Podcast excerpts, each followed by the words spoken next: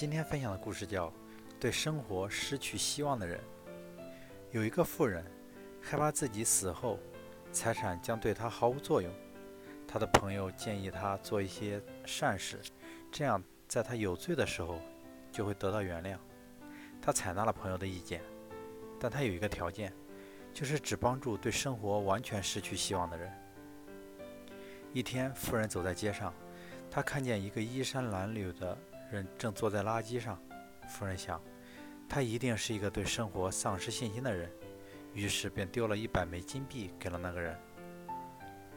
富人的举动让穷人很吃惊，他问富人为什么要送给他这么多金币？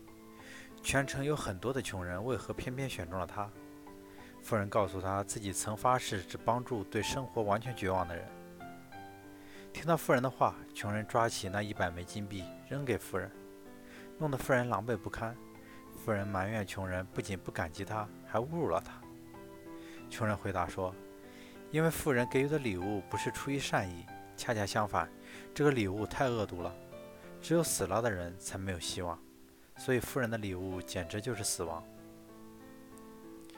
恰恰是富人对生活完全失去希望。